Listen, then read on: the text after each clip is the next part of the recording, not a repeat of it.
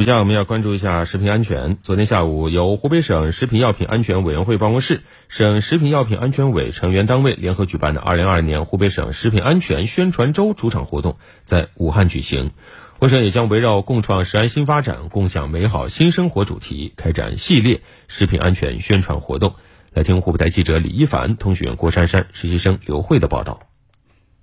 在昨天下午的启动仪式上，华中农业大学的在校大学生代表接过“食品安全湖北行”社会实践活动团队旗帜，他们将组成九支博士志愿服务团队和十三支本科生志愿服务团，到全省十七个地市州进行食品知识科普宣传活动。该校带队老师向一之介绍：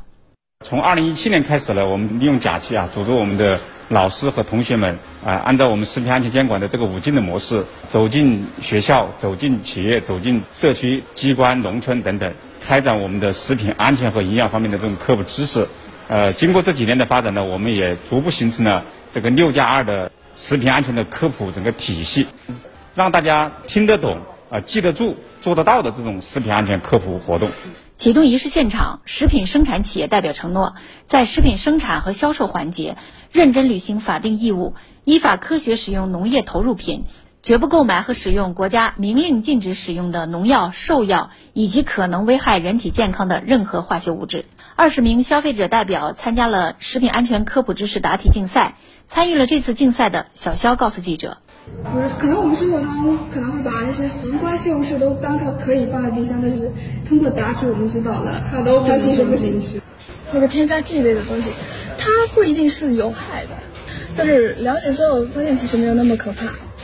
湖北省市场监管局食品安全协调处相关负责人表示，启动仪式结束以后，我省将陆续在全省展开一系列涉及食品安全的活动。检测部门将对网红食品安全开展拟点恶检，消费者关注的食品安全免费快检等主题宣传活动，将进一步提升全社会食品安全法治意识，增强食品生产经营主体责任意识和消费者自我保护意识，推动社会公众共创食安新发展，共享美好新生活。